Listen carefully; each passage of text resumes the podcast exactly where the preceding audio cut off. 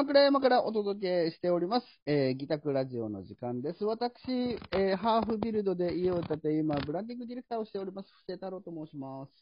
はい。私、鎌倉湘南を中心に家づくりをしています、ギタ株式会社代表、白鳥ゆり子でございます。よはい、よろしくお願いします。ろしくお願いいたします。ちょっとあれなんですよ。はい。なんか前の放送を聞いてたら、うん。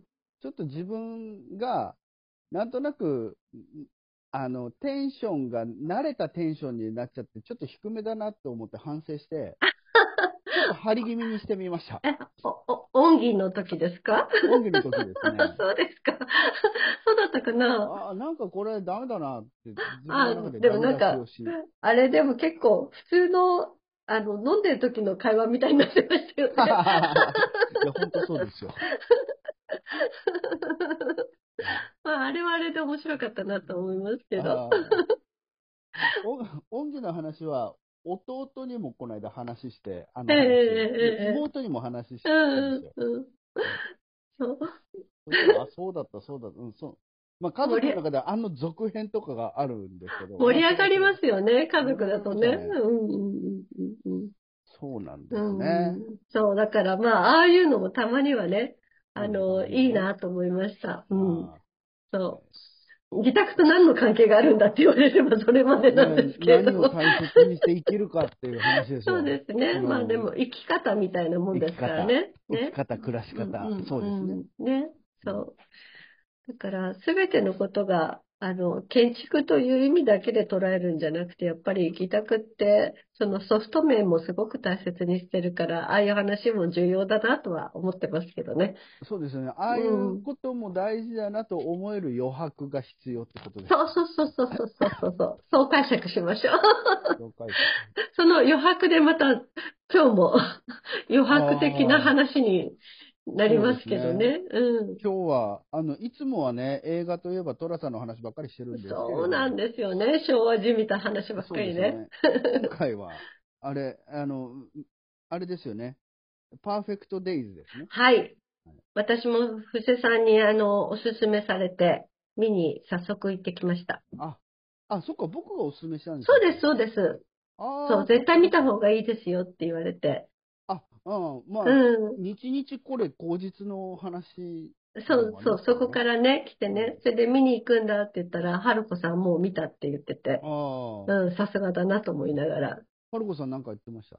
えっと、まだね、さ詳しい話はしてないけど、やっぱり、あの、建築士らしい目線で、いくつか知ってる、あの、その、公衆トイレあがあったから、そのた建物にやっぱり気持ちが、重きがいくっていう感じで、あ、人それぞれこう見え方っていうのが、はい。あの、視点が違うんだなと思って面白かった。そこから私は全く入らなかったんで、ああ、なるほど、なるほど。うん、ある意味、そのトイレにまるで視点を置かないで、はい。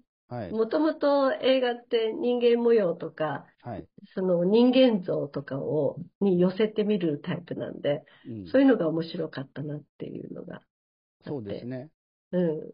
今見てる人は、そっちの人の方が多いかもしれないですね。ああ、そうかもしれないですね。うんでも自分がこう、こう、すごく興味を持った、あの、公衆トイレが何個か出てきてたんで、はい。それで興味を持ってっていうことは言ってたから、あさす、さすが建築士だなと思って。まあまあまあ、そう、そうですね。あ、そっから始まったプロジェクトですからね。うん、そうそう。もともとはね。うん。そう。だからでも、その東京都の公衆トイレの PR プロジェクトとして、うん。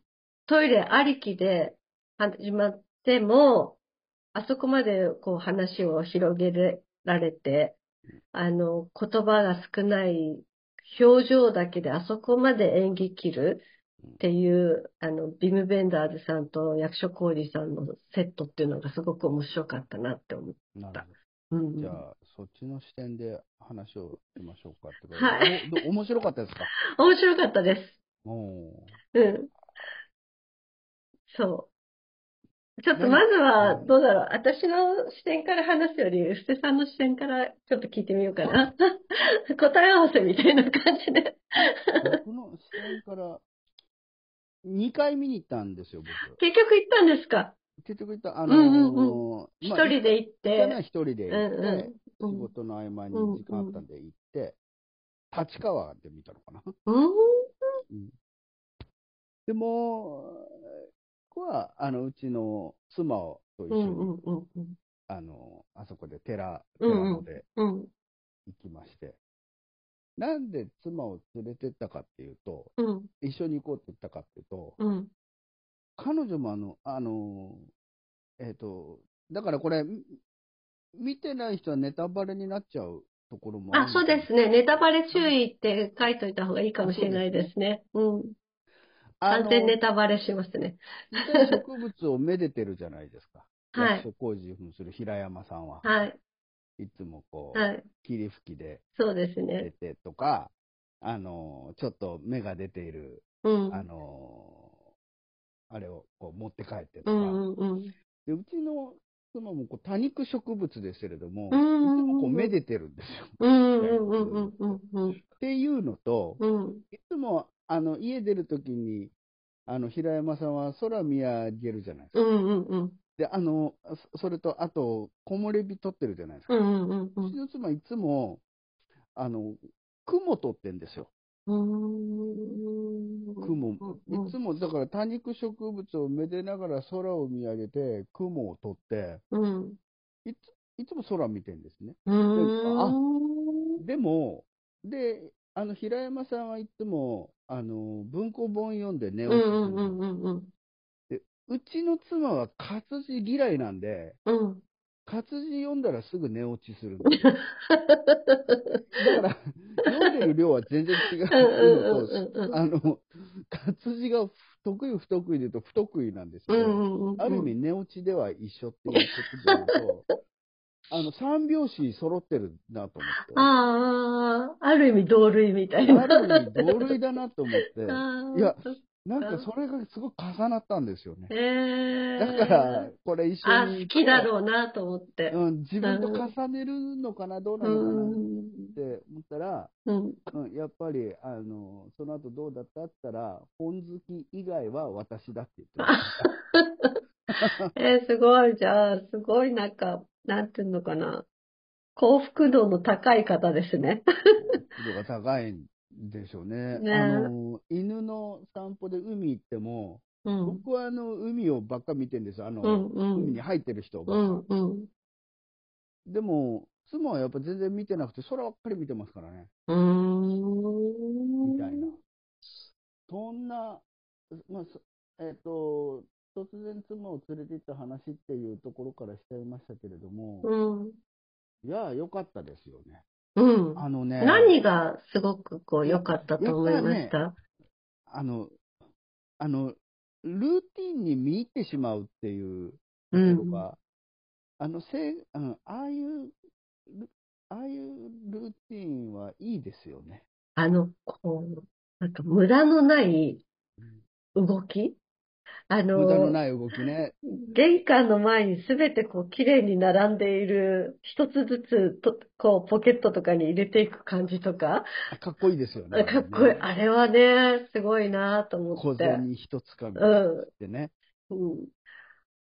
そうですね。あれ、休みの時だけ時計はめる。時計はめる。そういうね。ね。ああいうのもかっこいいしな。うん。うんだから、あの、完璧なルーティーンで、よく、ごめんなさい、こううちの子があ吠えちゃっいいですよて。共感してくれてるんだと思う、こうちゃんも。完璧なルーティーン日々の中で、すごい簡素な、こう、なんていうの、暮らし？そうですね。家の部屋の中も、あの、ミニマリストではないんだけど、はい趣味も多いし、はい。うん。だけども、整然とされた部屋はい。うん。ちょっとね、憧れすら抱きました。ああ。あれは、あのー、もともとはあの部屋って、美術さんが用意した時は、初めに、うんもっと物多かったんですってね。あ、そうなんだ。で、うん善達監督と役所工事で、あの、こっから、あのーいらないものを引いていきましょうってうん。で、あのぐらいになったらしい。うんうんうん。あの、日曜日に、あの、新聞紙を濡らして、ほうきで吐くシーンはいはいは役所さんがあの考えたんですってね。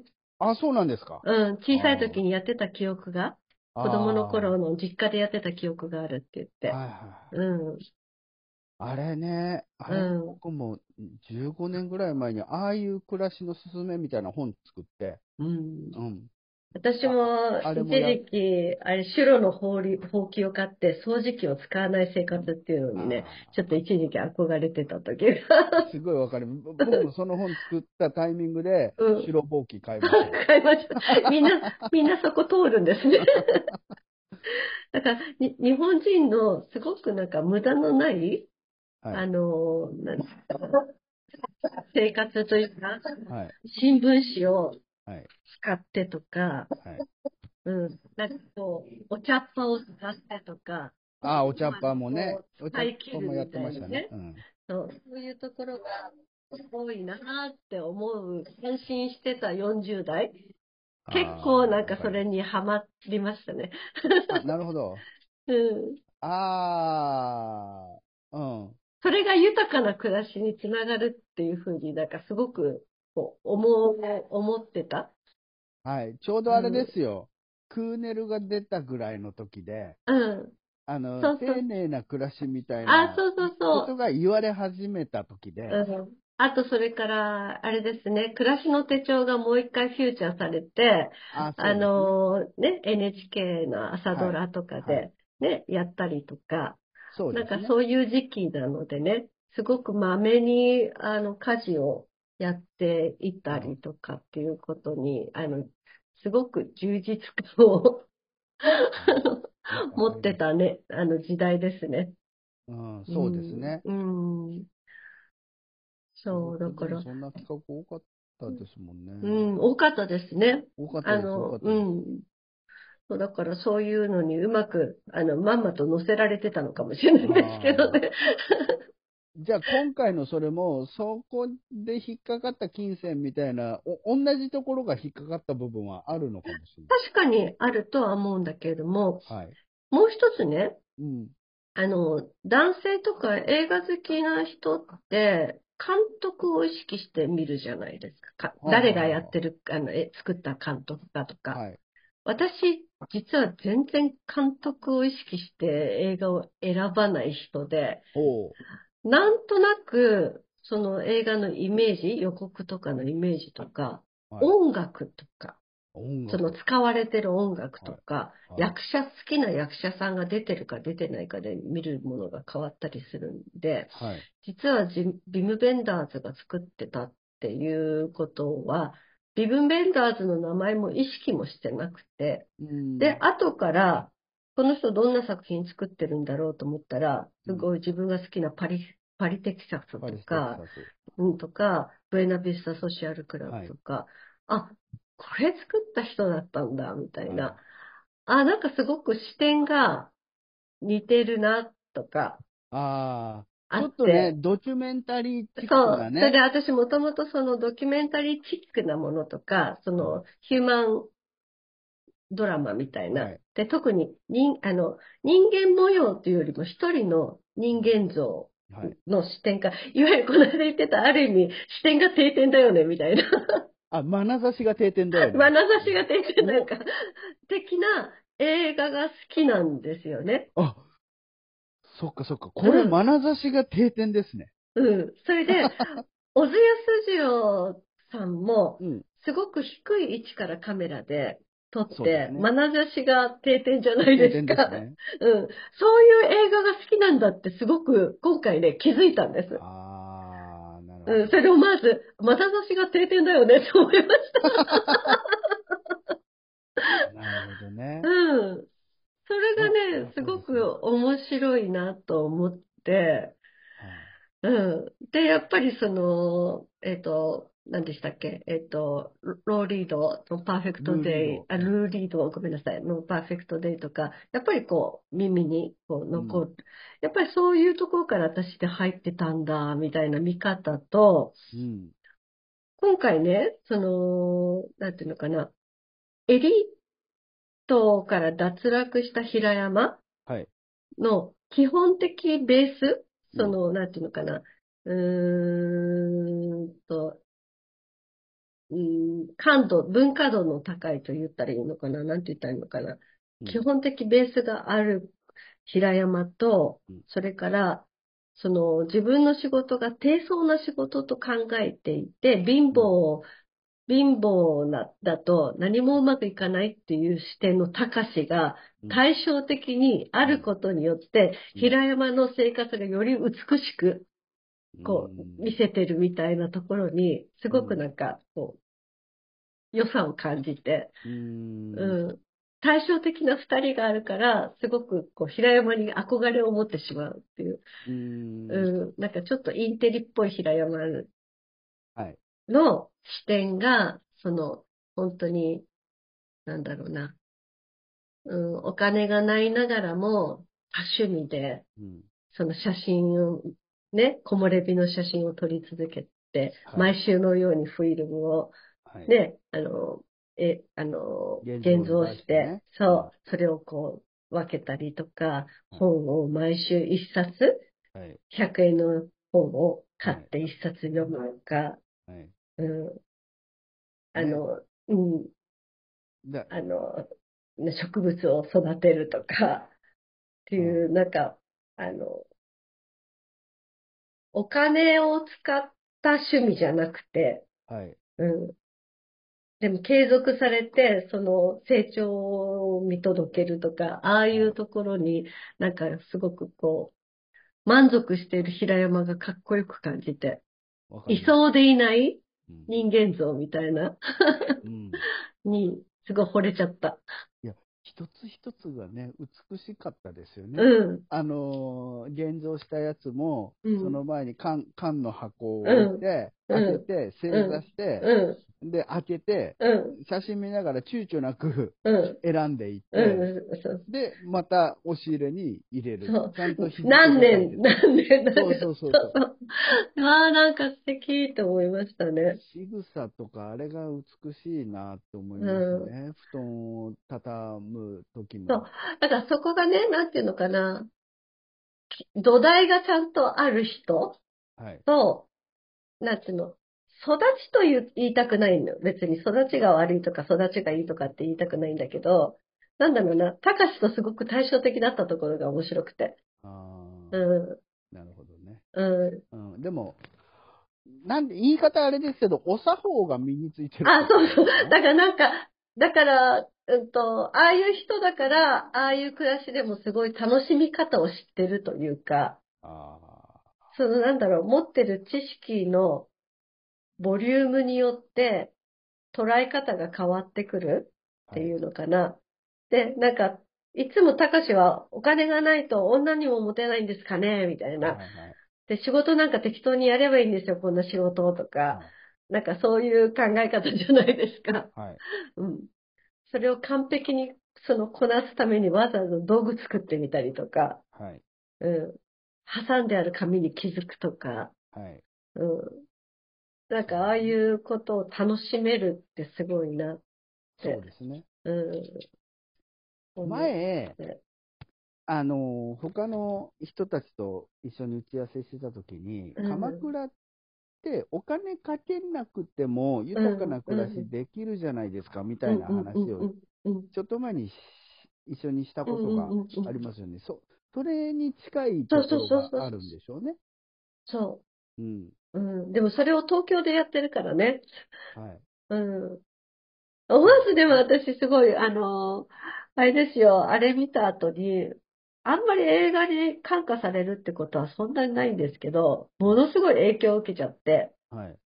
うん。あのーちょっとここしばらく数ヶ月行ってなかった行きつけの古本屋さんすぐ行っちゃいました。ああ、買いました？買いましあた。買いましたよ。うん。一週間に一冊は読めないけどね。あうん。あ、ああ、いいですね。ちゃんと影響されるんですね。うん。それで窓を朝全開に開けて、はい。なんかルーティーンみたいに、はい。窓を全開に開けて鳥たち、鳥じゃない、鳥、動物たちにご飯をあげて、うん、っていう、なんかそのルーティン、ちゃんと疲れすぎない程度に仕事を集中して、はい。帰ってきてちゃんと家事をやるみたいなルーティンを作ろうって思いました。あ素晴らしい。うん、で、疲れすぎて帰ってくると、うちはもともとテレビがないので、はい。あの、YouTube をもう流しっぱなしみたいなことをダラダラやるときが結構続いちゃってたんだけど、はいそれをやめて、はい。あの、音楽を聴きながら家事をやって。夜寝る前に本を読んで寝るという、なんか、うん、なんか、平山スタイルが、あの、やりたいなって思いました。平山スタイルね。うん。ああ確かにね。うん。すごく、あの、心に響いたみたいですね。わかります。で、僕も朝気持ちよく空を見上げようと思うようになりましたし、ああ、でも空見上げるの大事ですよね。私、それやってないんだ。ああ、そう、それと、あと、えーっとね、5、6年ぶりぐらいかに缶コーヒー飲みました。そこだ、そこだ、そこだ。朝、チャリンと110円だからわかんないけど、思って。缶コーヒー飲んじゃいましたね。お話はまだまだ続きます。次回お楽しみに。